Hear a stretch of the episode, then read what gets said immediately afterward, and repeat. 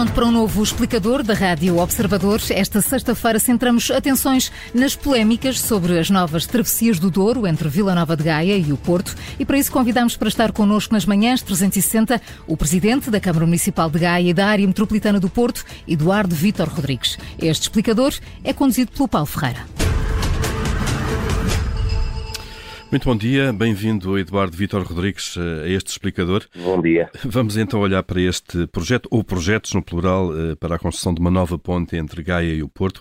Um, um processo que parece que está embrulhado, já vamos no segundo concurso para o projeto. Agora, eh, para brilhar ainda mais, aparece o TGV e a necessidade eh, de uma ponte também para fazer travessia do Douro. O que é que está a dificultar uma decisão?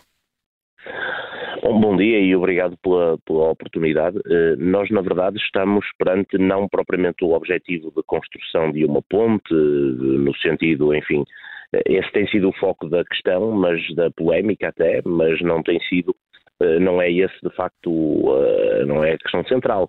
Aquilo que nós temos neste momento é uma oportunidade criada por uma negociação entre a área metropolitana do Porto, o município do Porto e o município de Gaia, com o governo, eh, no sentido de hum, assumirmos eh, uma das infraestruturas mais importantes eh, da, da, do nosso, da nossa área metropolitana, que é uma nova linha de metro, a linha Rubi, já agora chamada Rubi em referência à categoria de vinho do Porto Rubi, exatamente porque ela passa na zona do entreposto do vinho do Porto, e para que essa travessia se faça, uma travessia absolutamente extraordinária, eh, que liga Santo Vídeo à Estação das Devesas, numa lógica de intermodalidade, e depois das Devesas ao Campo Alegre, todo o polo universitário, e à Boa Vista e Casa da Música, eh, para que essa travessia se faça e, evidentemente, necessita de uma ponte.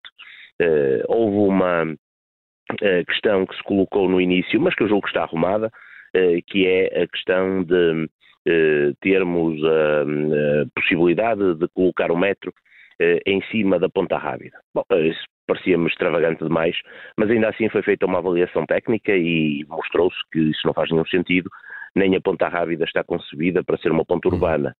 Uh, e depois houve a segunda questão. Uh, houve então um projeto nessa zona da Rábida, precisamente. Sim, sim, sim, sim. E depois houve uma, e depois houve uma, uma segunda questão, que é a inserção da tal nova ponta, aliás já selecionada, uma ponte desenhada pela equipa do gabinete do, do engenheiro Edgar Cardoso eh, e que uh, é uma ponte belíssima, extraordinária, mas uh, que apresenta uma dificuldade na inserção do lado do Porto.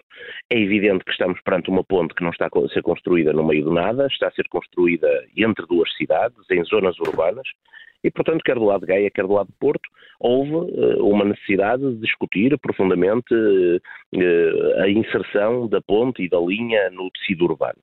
Uh, para fruto dessa discussão, a Metro do Porto, e bem, contratou o arquiteto Cisa Vieira, aliás, autor do próprio projeto da Faculdade de Arquitetura, que ladeia a ponte, a nova ponte, e o arquiteto Souto Moura, que fará a estação, eh, para fazerem essa colmatação.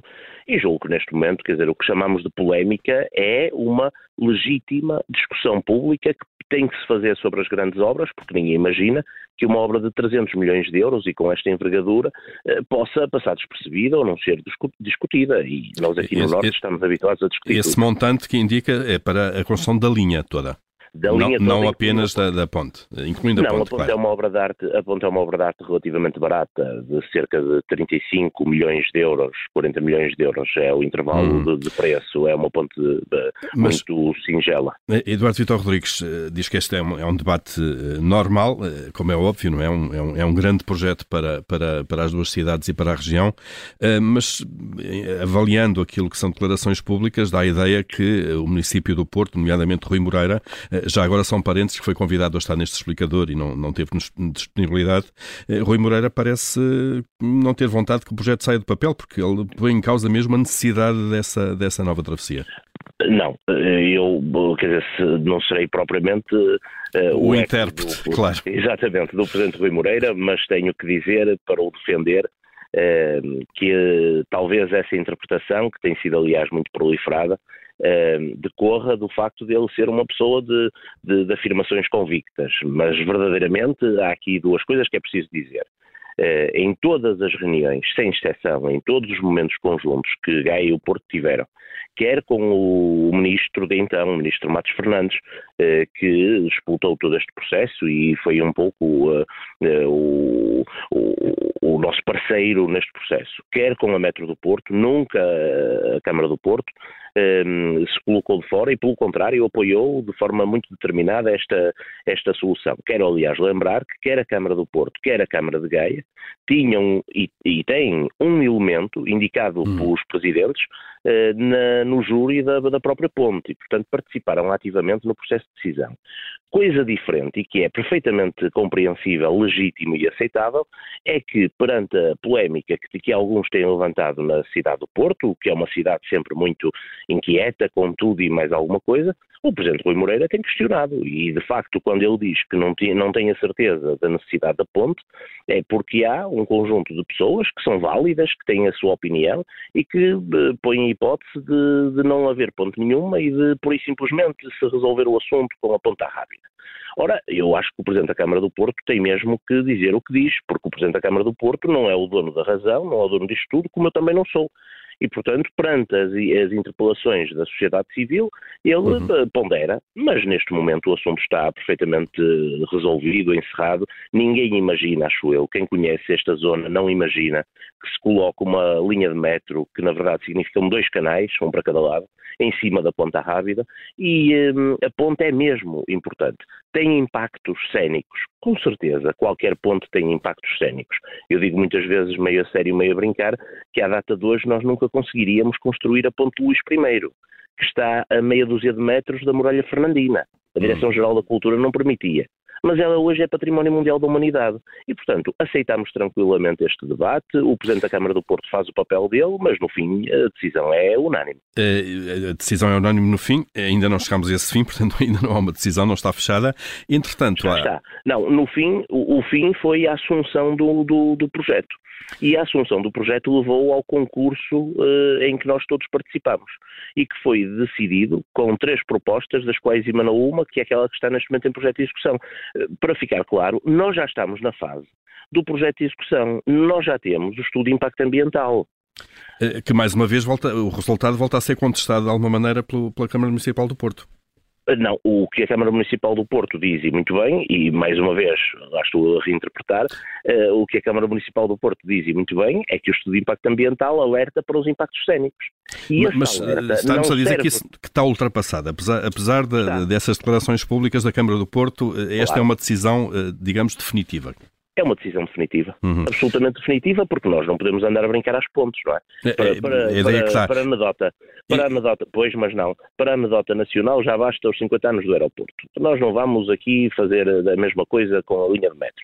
Até porque há aqui uma responsabilidade nacional que nós temos. É que nós estamos a lidar com uma linha que vai, vai ser financiada pelo PRR. Temos prazos para cumprir. E, portanto, não, uma coisa é discutir. Discutimos até o limite. Fechamos o assunto participamos em todo o processo. Contestamos o processo nos momentos em que íamos contestar e com isso conseguimos que a Metro do Porto trouxesse gente avalizada para fazer o trabalho de inserção urbana da, da própria ponte. A partir daí vamos acompanhar todo o processo, todo o concurso. Há neste momento uma discussão pública a decorrer que faz parte do produto do estudo de impacto ambiental e o estudo de impacto ambiental, que tem centenas de páginas, tem sido lido apenas no, numa metade de um parágrafo que diz que tem impacto cénico e logo a seguir diz que esse impacto cénico não tem nenhuma consequência que leve a um, a um produto negativo. Uhum. É bom lembrar que o estudo de impacto ambiental, em muitos casos, olha, a começar no aeroporto, é um estudo que chumba os projetos pode chumbar os projetos. Aqui o que nós temos é um estudo de impacto ambiental que em 90% assume a enorme virtualidade do projeto, mas alerta para a dimensão cénica. Repare que é para a dimensão cénica. E a dimensão cénica também já agora tem algum nível de subjetividade. Eu já ouvi gente a dizer que a Ponta Rábida não é assim tão bonita quanto isso. Eu acho belíssima, tem um arco extraordinário, eh, mas é, isto é, é subjetivo. Eh, Eduardo Vitor Rodrigues, depois aparece aqui outra questão que é a necessidade de fazer uma ponte para o TGV eh, e o anúncio foi feito há cerca de um mês pelo Governo, o anúncio do trajeto. Como é que, como é que, como é que isto tudo agora encaixa nesse, nesse projeto então da, da, da nova travessia que já está, que já está aprovada? Olha, mais uma vez estamos perante um projeto que esteve em, eh, em, análise entre a IP, o Governo, a Câmara do Porto e a Câmara de Gaia durante o último ano e teve sempre uma abertura de todos e um consenso. E quando eu digo consenso é mesmo unanimidade de, de, dos quatro interlocutores antes do anúncio. O anúncio não foi um fogotório. O anúncio foi o fim de um, de um processo negocial que implica uma linha de alta velocidade que começa no Porto e alguns uh, chateiam-se com a alta velocidade porque acham estranho que pela primeira vez alguma coisa comece no Porto. Não começa em Lisboa. É uma ligação Porto-Lisboa e uma ligação Porto-Vigo e vai-se lá saber porque começa no Porto. E nós ficamos muito contentes com isso. Começa no Porto e tem, para chegar a Lisboa, que passar por cima do Rio Douro. E para isso precisa de uma ponte, porque a ponte São João, que é a ponte ferroviária que neste momento serve a ferrovia portuguesa, a ponte São João não tem condições nem técnicas, nem operacionais, no sentido da intensidade de tráfego que, que, que suporta, para eh, garantir a alta velocidade. E, portanto, há necessidade de uma ponte nova. Essa ponte foi discutida longamente. Tínhamos três hipóteses. Tínhamos uma hipótese completamente, a meu ver, ridícula, que foi posta por algumas eh, elites eh, que olhavam para este projeto de forma eh, que chamavam não intrusivo e queriam pôr o TGV em cima da Ponte Freixo.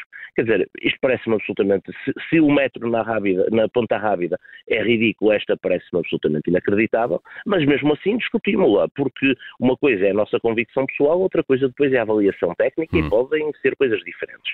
Tínhamos uma segunda hipótese que era uma ponte gêmea, para agilizar alguns projetos, uma ponte gêmea da Ponte São João, um, que tinha algumas condicionantes, mas que foi analisada, e uma terceira hipótese que é uma ponte raiz, feita pelo, desenhada pelo mesmo gabinete eh, que, que, digamos, inspirou e, e desenhou a, a ponte São João, eh, a ponte ferroviária, e, portanto, numa tentativa de compatibilização. Eh, ter muitas pontes não é um problema.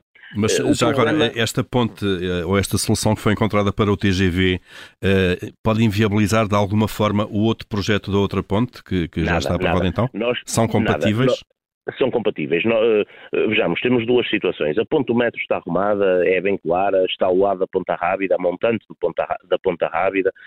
Temos neste momento é que fazer a inserção urbanística eh, bem feita e a estação, o projeto de execução da estação tem que ser primoroso, quer do lado de Gaia, quer do lado do Porto, e o assunto está perfeitamente resolvido e, e fechado. A ponte TGV fica na outra ponta de, de, das cidades, fica junto a Campanhã, na travessia paralela à ponte de São João, e é perfeitamente compatível com tudo o que nós tínhamos em mente do ponto de vista do ordenamento. Aqui entrou o bom senso. Nós tínhamos pensado, e estava aliás um concurso, em, e está um concurso em procedimento, tínhamos uh, assumido a necessidade de dedicar a Ponte Luís I a trânsito pedonal, com o tabuleiro superior a trânsito uh, uh, metro. Da, do tabuleiro inferior, olhávamos para, para, para o momento como uma grande oportunidade de dedicar aquele espaço a, a pedonal Retirar e os automóveis, transportes claro. públicos. sim, e a transportes públicos.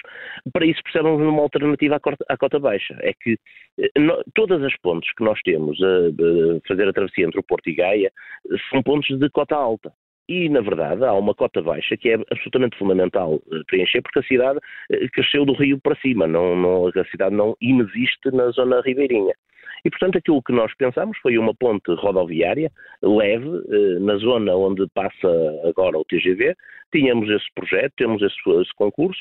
Quando o governo resolve assumir aquele traçado, a nossa perspectiva é muito clara. Se o traçado coincide, pelo menos nas zonas de proteção, não está em cima da nossa própria obra, mas coincide com o nosso projeto, nós só temos que o compatibilizar. Uhum. E, portanto, neste momento está em discussão a ponto com dois tabuleiros e a situação ficará resolvida, porque, deixe-me só dizer isto, que é, é, acho que é muito importante. Os presidentes de Câmara do Porto e de Gaia não querem pontos por, por, por, por, ter pontos ou por querer ter pontos. A questão não é essa. A questão é, é, é, se de facto vai haver alguma, porque, bem, mais não, uma vez, não quero, não quero, não quero colocá-lo aqui a interpretar uh, uh, declarações alheias, nomeadamente o Presidente da Câmara do Porto, uh, mas de facto, olhando para as declarações que são feitas publicamente, dá a ideia que não, ainda não, não, há um consenso sequer sobre isso. sobre o TGV, não. TGV, não.